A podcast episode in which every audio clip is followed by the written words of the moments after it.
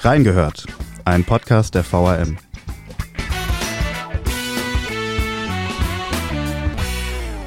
Boykottieren oder nicht? Diese Frage stellen sich viele Fans im Vorfeld der anstehenden Fußball-WM in Katar. Aus journalistischer Sicht scheint diese Frage nochmal etwas schwerer zu wiegen. Schließlich hat man als Reporter auch einen Informationsauftrag. Wie wird sich die Presse also während des Turniers verhalten und bringt ein Boykott im Generellen überhaupt etwas? Wir haben reingehört.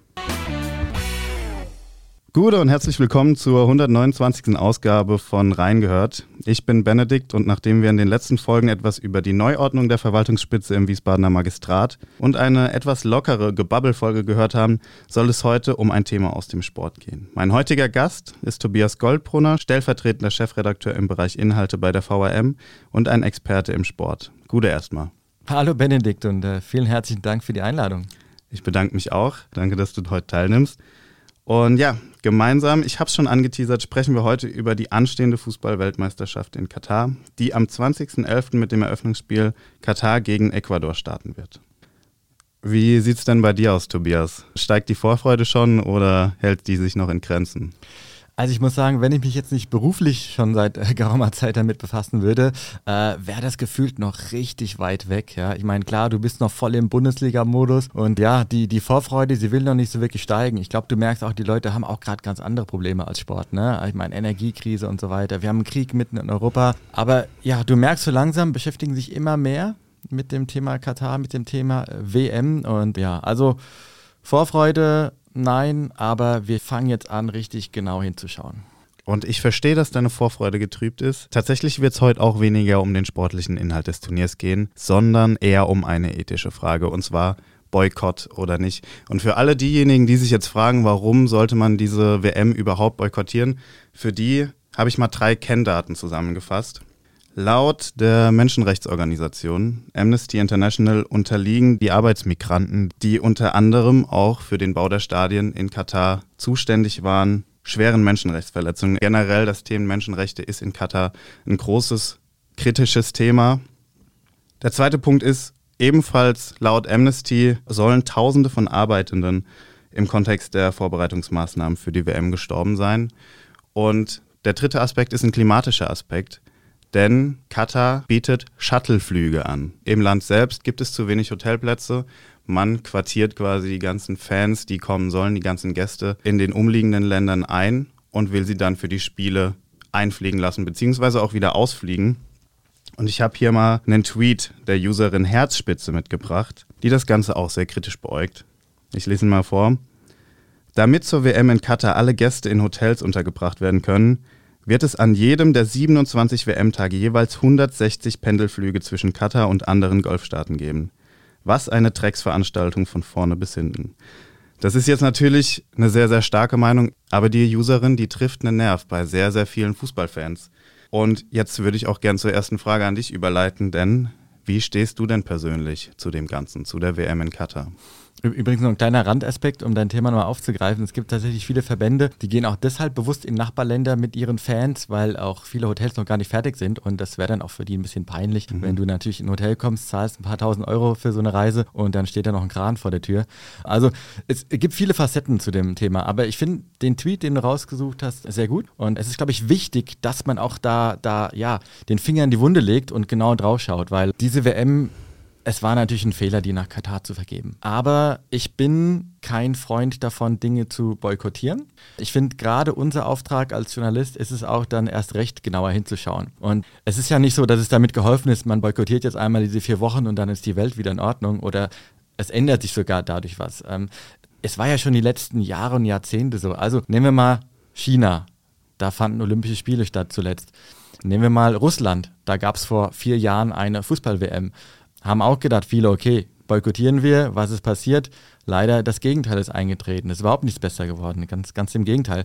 Also es ist ein sehr komplexes Thema und gerade mit Katar, auch da ist es ja so, der FC Bayern fliegt, ich glaube, seit ja, seit 2011 dort ins Trainingslager. Die haben, glaube ich, jetzt auch seit ein paar Jahren Qatar Airways als Sponsor. Katar betreibt sehr viel Aufwand, um tatsächlich in der ganzen Sportlandschaft, man spricht ja davon Sportwashing, sich einen besseren Namen zu verschaffen, Marketing zu betreiben und investiert unfassbar viel. Und es haben jetzt schon so viele große Titelkämpfe, Handball-WM, Leichtathletik-WM, ähm, ja, fast in allen Sportarten gab es jetzt schon große Titelkämpfe in Katar und ähm, da war der Aufstand, der war nicht so groß. Und ja, deswegen, ich bin der Meinung, Boykott hilft nicht, sondern man muss jetzt erst recht hinschauen, auch wenn es natürlich unfassbar schwer ist.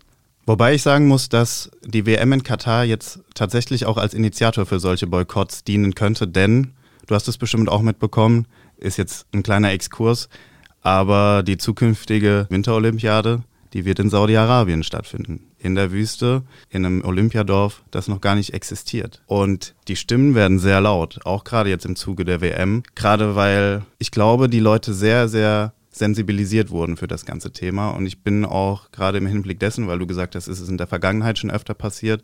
Es wird in der Zukunft jetzt weiterhin passieren, dass die Leute laut werden. Und ich bin gespannt, wie sich das entwickelt. Es ist natürlich schwierig. Man, da schlagen auch so ein paar Herzen, äh, gleich ein paar, ja, in meiner Brust. ähm, es ist natürlich einfach mal die Realität. Da fließen ja. Milliardenbeträge. Und uns allen ist, glaube ich, klar, wo viel Geld fließt, ähm, da wird auch die Entscheidung hingehen. Deswegen, wir werden in den nächsten Jahren, Jahrzehnten immer mehr Turniere haben, ähm, aller Art, auch sogar Olympische Spiele, die, die unter ganz skurrilen Bedingungen stattfinden werden. Aber einerseits, ja, wie legt man diesen Korruptionssumpf trocken? Das ist eine ganz zentrale Frage. Und dann geht es natürlich jetzt auch um die Athleten, um die Fußballer, die jetzt dann in Katar Weltmeister werden wollen. Viele haben vielleicht da eine einmalige Chance, einen Titel zu holen.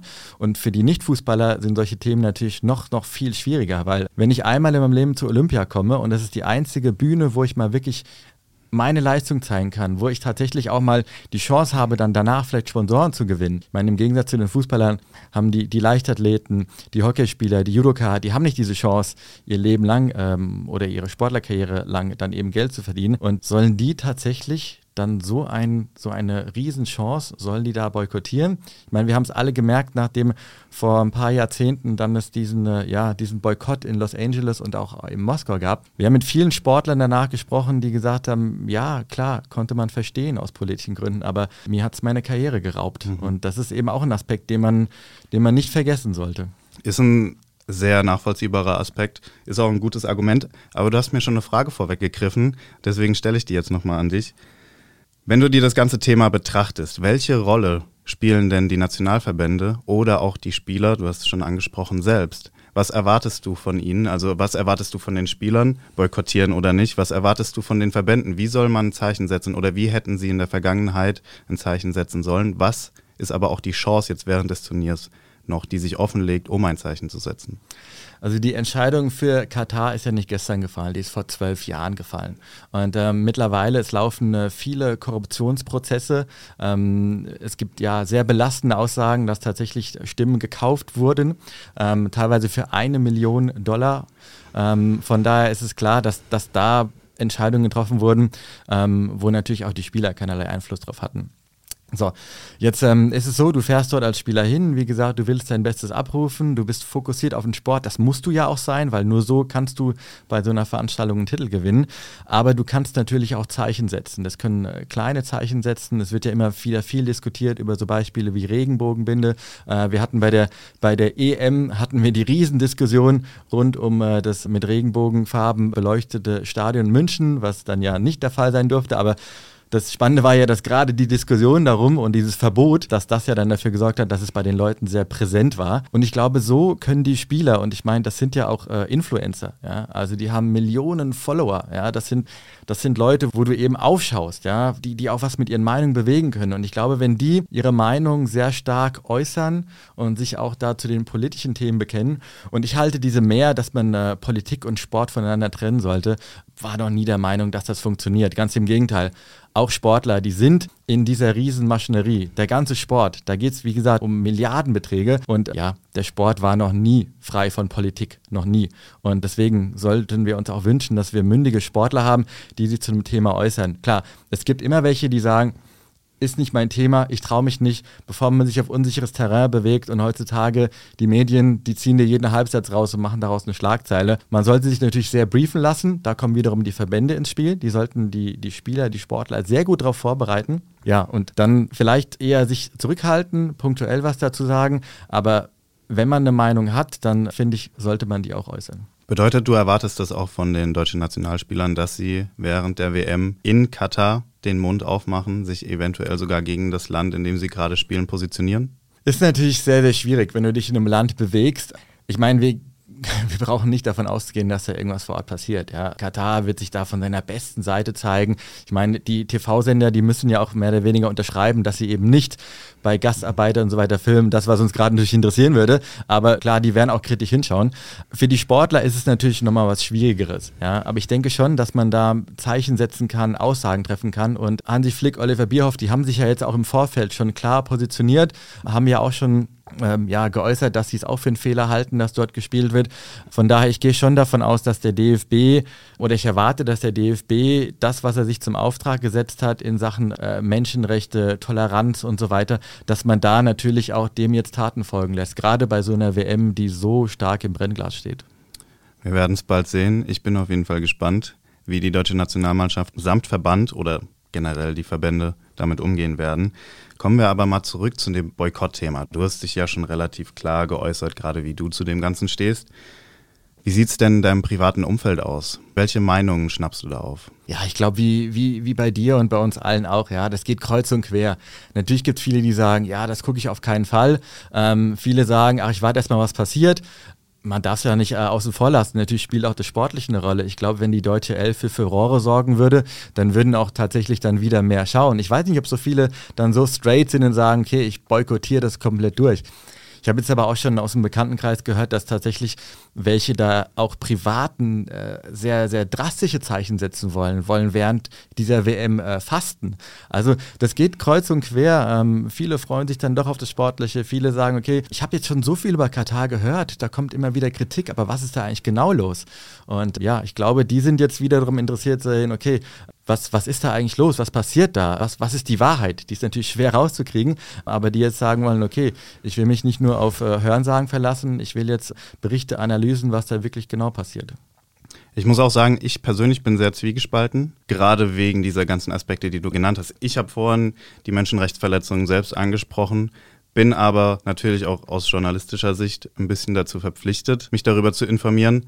Ich muss aber auch gestehen, ich habe auch private Interessen, also so ist es nicht. Und wenn man über das ganze Boykottieren nachdenkt, dann habe ich mir die Frage gestellt, wie weit muss das denn überhaupt reichen? Reicht es, wenn man das Ganze nur nicht im Fernsehen verfolgt? Oder muss man das Ganze dann weiterdenken? Darf man dann keinen Live-Ticker verfolgen? Darf man nicht auf Social Media gehen, diese ganzen Berichterstattungen sich durchlesen oder eben die Zeitung aufschlagen, um sich dann einen Artikel dazu durchzulesen? Wie weit reicht Boykott deiner Meinung nach? Ich denke, Boykott macht dann am meisten Sinn, wenn du damit auch tatsächlich ein, Zeichen setzen kannst. Ja, wenn du nur einfach abends den Fernseher nicht anmachst, ähm, dann ist es eine Entscheidung, die du für dich triffst und das ist auch absolut okay. Das kann jeder für sich selbst entscheiden. Ähm, aber welches Signal sendest du damit? Ja? Wenn du dann darüber sprichst, sagst, warum, wieso, weshalb, da den Finger auch dann in die Wunde legst, ich glaube, dann, dann macht es auch Sinn. Und ich bin der Meinung, du hast es ja gesagt, ja, sowas kann punktuell natürlich was bewirken, aber was passiert dann nach der WM. Dann ist Weihnachten, dann kommen wir wieder in eine ganz andere Stimmung, dann beginnt das neue Jahr. Was hatte das dann für einen Effekt? Und man darf ja auch ähm, nicht vergessen, dass Katar hat Einfluss auch auf ganz andere Bereiche dieser Welt. Also die sind ein großer Anteilseigner bei VW, ich glaube mit mittlerweile sogar 17 Prozent, bei der Deutschen Bank, bei Siemens und so weiter. Ich weiß nicht, korrigiere mich oder, oder gerne die Leute, die uns zuhören können, mir das auch schicken. Ähm, ich weiß nicht, ob irgendjemand gesagt hat, ich kaufe keinen VW, weil der Katar daran beteiligt ist. Also jetzt nur das quasi auf eine, auf eine WM zu fokussieren, finde ich, ist dann zu kurz gedacht tatsächlich.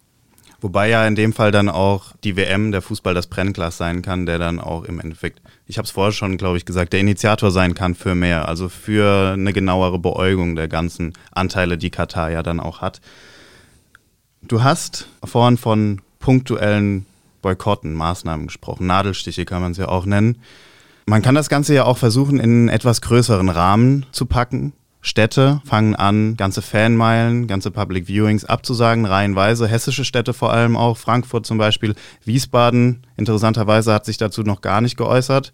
Ist es deiner Meinung nach eine Maßnahme, die dazu führen kann, dass Leute, die Eventfans beispielsweise, die sich das vielleicht beiläufig angucken würden, das erstens nicht gucken werden? Und ist das vielleicht auch eine Maßnahme, um der FIFA ein bisschen mehr weh zu tun, weil es wirklich so viele Menschen auf einem Punkt sind, die dann das Ganze nicht schauen? Ich denke schon, dass das ein sehr starkes Zeichen ist, da dann auf ein Public Viewing zu verzichten. Ist natürlich immer die Frage, ist es tatsächlich, ja, will man damit auch ein politisches Zeichen setzen oder sagt man einfach im Stellkämmerlein, okay, die Energiekosten sind einfach viel zu hoch und wir machen das Label dran, äh, wir setzen auch ein politisches Statement damit. Das ist natürlich dann auch wichtig in dem Zusammenhang. Aber klar, ich meine, wir, wir kennen alle die Bilder, das sind die Bilder, die um die Welt gehen. Wenn man dann in die Länder schaltet, wo tatsächlich gerade was los ist und wo dann Tausende beim Public Viewing jubeln, das sind Bilder, die will auch auch die FIFA. Und wenn es die nicht gibt, das ist natürlich dann auch für die FIFA natürlich einer dieser kleinen Nadelstiche, die du gerade genannt hast. Also der Boykott, der kam ja im Generellen auf, schaut das nicht im Fernsehen. Dadurch erhält die FIFA weniger Einnahmen wegen möglicher zukünftiger Fernsehgelder, die dann möglicherweise geringer ausfallen. Denkst du, das wird tatsächlich so sein? Denkst du, das hat diesen Effekt? Ach, ich glaube, ich formuliere es mal so, ich glaube, das lächelt die FIFA weg. Ähm, klar, die werden sich kurz ärgern, aber da fließt so viel Geld, da fließen Milliardenbeträge, die machen einen Deal, schließen nie wieder ab und ähm, ja, das, das wird denen, glaube ich, nicht allzu sehr wehtun. Also das wird nicht der Punkt sein, wo, glaube ich, dann die FIFA tatsächlich darüber nachdenkt, okay, wir, wir müssen was ändern. Und wenn wir schon bei der FIFA sind, erstmal die Frage an dich, wie konnte es denn überhaupt zu dieser Vergabe kommen? Ich glaube, da könnten wir zwei Stunden drüber quatschen und dann wird es noch nicht reichen. Ja, also ich meine, wenn man mal zurückblickt ins Jahre 2010, da wurden ja die Weltmeisterschaften für Russland, also 2018, und dann auch für äh, Katar vergeben. Und ähm, es kristallisiert sich jetzt immer mehr heraus, dass natürlich auch diese WM gekauft war. Ich meine, wir müssen da, glaube ich, alle ehrlich zu uns selbst sein. Wir wissen mittlerweile auch, dass das Sommermärchen 2006, da ging es auch nicht mit rechten Dingen zu. Wir erinnern uns natürlich noch an die schönen Bilder, wie wir damals gefeiert haben, wie, ja, welche Bedeutung diese Weltmeisterschaft auch hatte, wie wir da zusammengewachsen sind. Ich war damals als junger Reporter unterwegs und ja, heute noch denke ich gerne dran zurück, aber auch, auch diese WM war wohl tatsächlich gekauft, wie sich jetzt herauskristallisiert. Und ähm, ja, es gibt ja tatsächlich, wie gesagt, sehr viele, sehr viele Prozesse, die aktuell ähm, laufen. Es gibt einen Kronzeugen, der nennt sich äh, Alejandro Burzaco, ist ein argentinischer Geschäftsmann, der im Sportmarketingbereich äh, tätig ist. Der hat ja schon 2017 ausgesagt, hat dort auch drei Mitglieder des äh, Exekutivkomitees sehr stark belastet, hat gemeint, die seien aus seiner Sicht definitiv gekauft worden. Und ja, hätten sie damals nicht für Katar gestimmt, dann wäre die WM ja mutmaßlich schon in die USA zu dem damaligen Zeitpunkt gegangen. Also ich glaube, es würde jetzt keinen mehr überraschen, wenn am Ende dieser Prozesse dann auch äh, relativ klar wird, dass diese WM gekauft worden ist. Das Problem ist natürlich, was hätte man in den vergangenen Jahren machen sollen? Die Bauten hatten längst begonnen, es war alles auf Katar ausgerichtet. Du kannst nicht einfach innerhalb von äh, drei, vier, fünf Jahren äh, eine WM, eine Fußball-WM plötzlich ganz woanders dann ausrichten. Aber wie kann man das Ganze denn in der Zukunft verhindern? Also wie kann man die FIFA daran hindern, dass sowas nochmal passiert? Also das Ganze ist ja ein autokratisches System. Es ist ja keine Demokratie, es gibt keine Abstimmungen, sondern ich glaube, es war auch dieser argentinische Funktionär, der vor kurzem gesagt hat, manche Funktionäre, manche FIFA-Funktionäre, die wollen bestochen werden und nur so ist es möglich, dass die Vergabe in das eigene Land stattfindet. Also wie lässt sich an diesem gesamten Gebilde, an diesem gesamten Konstrukt denn überhaupt rütteln? Das ist ein ganz, ganz, ganz schwieriges Thema. Und ich glaube, es funktioniert nur, wenn zum Beispiel immer mehr Kronzeugen den Mut haben, da auch klar auszusagen. Man darf natürlich nicht vergessen, die riskieren dort ihr Leben. Es gab auch schon sehr mysteriöse Todesfälle im Zusammenhang mit solchen Prozessen. Und das ist natürlich ein ganz, ganz, ganz großes Risiko, was du da eingehst.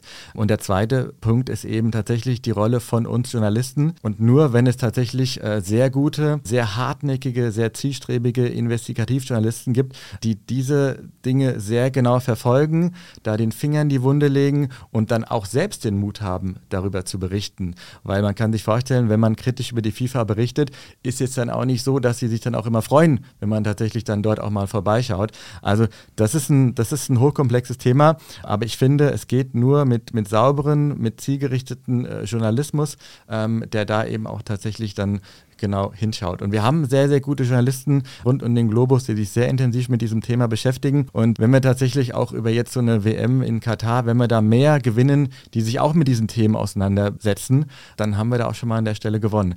Aber diesen Sumpf von heute auf morgen trocken zu legen, ist schwierig. Ich meine, viele dachten, als der Blatter damals äh, gegangen ist, okay, jetzt kommt eine bessere Zeit auf uns zu aber man hat den Glauben daran auch leider wieder verloren. Ja, vom Regen in die Traufe würde ich es mal bezeichnen.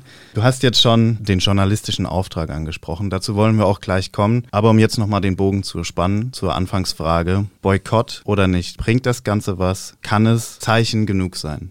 Ja, es ist halt wie gesagt schwierig, weil Boykott kann ein Ansatz dafür sein. Boykott kann ein Mittel sein, aber du musst einfach auch nachhaltig dann denken und wirken nur mal kurz einen Boykott ähm, zu machen, ähm, alleine der bringt nichts. Aber wenn du damit auch eine Botschaft sendest, wenn du da dann auch hartnäckig bleibst, die weiter verfolgst, ich glaube, dann kann es ein Mittel in diesem schwierigen Puzzlestück äh, oder in diesem schwierigen Puzzle dann auch letztendlich sein. Kommen wir zu unserer Rubrik Nachgehört. In dieser soll es um den journalistischen Umgang mit der WM in Katar gehen.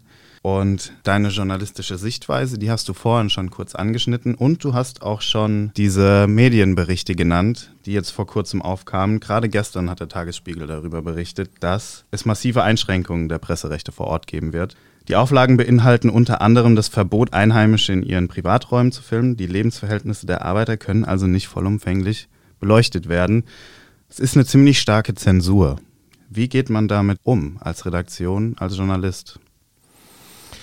Ja, die meisten machen es tatsächlich so, dass sie erstmal da natürlich äh, ihre Zusage geben, weil sonst bekommst du keine Drehgenehmigung. Im schlimmsten Fall kannst du vielleicht auch gar nicht einreisen. Und dass du dann natürlich die Chance vor Ort suchst, da dann einen genaueren Blick drauf zu werfen. Und ich bin sehr überzeugt davon, dass viele Journalisten auch da die Möglichkeit nutzen werden, weil du wirst in Katar, Katar ist ein unfassbar kleines Land, äh, du wirst dort zwangsläufig ähm, auch solche Momente haben, wo du auch tatsächlich dann mal hinter die Kulissen schauen kannst. Und deswegen ist es auch so wichtig, dass Journalisten vor Ort sind, weil nur so funktioniert es. Und wir dürfen uns nicht aufs Hörensagen verlassen. Wir müssen die detaillierten Einblicke von vor Ort bekommen. Und man darf nicht vergessen, da setzen Journalisten ihre Karriere, ihre Zukunft und äh, mitunter in manchen Bereichen sogar ihr Leben aufs Spiel. Ja, und denen müssen wir sehr zu Dank verpflichtet sein, den Kollegen, die das machen. Ja, und äh, wir sollten ihnen zuhören und nicht solchen Personen wie Uli Hoeneß zum Beispiel, der das Ganze ja auch gerne mal schön redet. Ja, ein, ein, klassischer, klassischer Uli Hoeneß damals, ja. Es ist, ähm, ja, machen wir mal einen Haken dran. Ja, klassisch, ja, das passt sehr gut. Ja. Aber du sagst, es ist, ist der Auftrag der Reporter, der Journalisten. Aber was ist denn der Auftrag der Medien, auch hierzulande? Also was sollte deiner Meinung nach ausgestrahlt werden? Wie sollte die Berichterstattung rund um das Turnier denn aussehen? Man sollte eine, eine sehr gute Mischung aus sportlichen, aber auch gesellschaftskritischen dann auch tatsächlich finden. Man zeigt die Spiele, man zeigt die Spieler, wie sie jubeln, man zeigt Zuschauer, wie sie sich freuen. Ähm, ähm, das ganze Leid, was auch dazugehört, das ist das, was den Sport ausmacht. Aber man muss natürlich auch dann tatsächlich hinter die Kulissen schauen. Und ich meine, Alleine die Zahlen, wie viele Arbeiter angeblich auf den Baustellen gestorben sind, die gehen weit auseinander. Da liest du mal von 6.500, mal von 15.000. Ich glaube, die FIFA spricht äh, selbst nur von 34, haben aber auch zugegeben, dass es ja nur um die Baustellen geht, also komplette Infrastruktur, Hotels und so weiter, passt halt nicht. Dann werden die wieder runtergespielt, auch von, von den Kataris, die sagen, ja, also guck doch mal, äh, das ist eine normale Sterberate bei jungen Menschen, aber wie geht es tatsächlich zu auf den Baustellen? Wie sieht es aus? bei den Arbeitern? In welchen Behausungen müssen die wirklich auch leben? Kriegen die ihren Lohn? Kriegen sie ihn nicht? Haben sie die Möglichkeit, ihren Pass zu bekommen, wieder auszureisen? Das ist wichtig und man darf ja nicht vergessen, es geht ja in einem Land wie Katar nicht nur um die Gastarbeiter, es gibt ja auch noch andere Bereiche. Ja? Auch Frauenrechte sind dort extrem stark eingeschränkt. Das darf man ja auch nicht vergessen. Homosexualität steht unter Strafe und zwar mit einer Freiheitsstrafe von bis zu sieben Jahren. Das sind eben auch Themen, wo man ganz genau hinschauen muss. Auf jeden Fall. Wie wird denn die VRM, also die Redaktion, die Sportredaktion hier in der VRM mit dem Thema umgehen? Ja. Wir werden jeden Tag sehr umfassend im, äh, im Digitalen und auch Print über diese WM berichten. Wir haben zum Beispiel im Print haben wir ein ähm, vierseitiges WM extra geplant und da werden wir tatsächlich auch sowohl über das Sportliche als auch eben über ja, die Gesellschaft, über die Kritik an Katar berichten. Wir haben Korrespondenten, die jetzt schon in Katar waren, auch schon in den vergangenen Monaten und Jahren, die ein bisschen einen Einblick bekommen haben, wie jetzt wirklich es in den letzten, ja, in der Vergangenheit aussah. Ich glaube, wenn du jetzt hinfährst, dann siehst du natürlich eher so das Hochglanzprodukt, ja, aber die auch da schon Einblicke bekommen haben, die werden für uns äh, berichten und wir haben natürlich auch Korrespondenten, die dann selbst vor Ort sind während dieser Zeit und uns dann natürlich dann auch äh, mit Informationen versorgen, die wir dann natürlich sehr gerne auch an unsere Userinnen und User und Leserinnen und Leser auch entsprechend weitergeben. Wird es denn auch weitere Formate geben, also jetzt abseits des Prints, auch zum Beispiel in Bewegtbildformat oder als Audioformat. Wir machen es ja hier quasi gerade schon. genau. Diese Formate haben sich ja auch äh, im, im, Sport etabliert und äh, wir werden tatsächlich im Bereich Bewegtbild und Audio was machen. Ähm, werden das auch in den kommenden Tagen dann mitteilen, was das sein wird. Ich glaube, da, da können sich alle von überraschen lassen. Da haben wir ein paar ganz gute Sachen geplant dieses Thema. Man merkt es eigentlich schon, wenn wir beide darüber erzählen. Und wir sind ja eigentlich noch relativ neutral, aber es ist ein sehr, sehr emotionales, ein sehr hitziges Thema. Wie schafft man das denn als Journalist, so ein Thema neutral darzustellen? Wie schafft man es während dieser ganzen Debatte, während dieses ganzen Aufkommens über die nächsten Monate hinweg, aber auch seit der letzten Monate neutral zu bleiben? Das hast du als Journalist natürlich in deiner DNA. Ja? Das kennst du selbst. Und genauso wie ein Arzt in dem Moment, wenn er im OP steht und eine schwierige OP hat, auch eben zu 100% fokussiert auf seinen Job hat, ähm, genauso bist du als Journalist dann auch unterwegs. Ich meine, klar, gerade im Sportjournalismus ist viel mit Emotionen verbunden, du hast es gesagt, ja. Jeder hat natürlich auch ähm, ja, so ein bisschen seine, seine eigene Leidenschaft, ja. Die einen, die sagen jetzt schon, ja, die Deutschen, die fliegen nach der Vorrunde raus, ja. Die anderen, die, die sehen schon den Titel vor Augen, aber das musst du klar voneinander trennen. Und das zeichnet eben auch einen guten Journalist aus, dass er da dann auch tatsächlich funktioniert und dann, wie du gesagt hast, diesen neutralen Blick dann auch äh, letztendlich hat. Was mich noch interessiert ist, wie fasst man denn dieses ganze Thema hier in der Redaktion auf? Gibt es hier einen Zwiespalt? Ist jeder deiner Meinung, weil du sagst, man muss darüber berichten? Also wie läuft das hier vonstatten? Wir haben, wir haben sehr lange darüber diskutiert und wir waren uns tatsächlich komplett einig, ähm, dass wir genau in dieser Form auch über die Fußball-WM in Katar berichten, weil alle Kollegen wollten tatsächlich auch ganz genau hinschauen und wollten eben dort ihren Teil dazu beitragen, dass Missstände aufgedeckt werden und, das hatte ich ja auch vorhin schon gesagt, dass sie eben auch nachhaltig verfolgt werden. Ja. Und ich habe jetzt noch eine abschließende Frage an dich. Wenn du nicht Journalist wärst, würdest du dir die WM anschauen?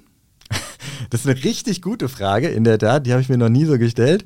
Ja, ich, ich, ich bin, glaube ich, von Haus aus ja auch ein neugieriger Mensch und ich würde es mir, ich würde es mir tatsächlich anschauen, um selbst zu sehen, okay, da wird die ganze Zeit von dieser WM gesprochen. Wie ist es jetzt eigentlich wirklich? Von daher, ja, würde ich machen, ja. Interessant, interessant. Wie ist bei dir? Ich habe es ja vorhin schon gesagt. Also ich bin im Zwiespalt, aber ich tendiere eher dazu, auch als Privatperson es zu schauen, aber ich glaube in abgespeckter Form. Mhm. Die vergangenen äh, Weltmeisterschaften, ich habe wirklich jedes Spiel geschaut, sofern es mir möglich war. Das wird in diesem Jahr mit Sicherheit nicht der Fall sein. Also ich werde mir versuchen, die deutschen Spiele anzuschauen, gerade weil ich auch wissen will, das ist der Fußballfan in mir, wie die deutsche Nationalmannschaft performt. Aber darüber hinaus bin ich mir noch nicht sicher, inwieweit ich da noch andere Spiele konsumieren werde.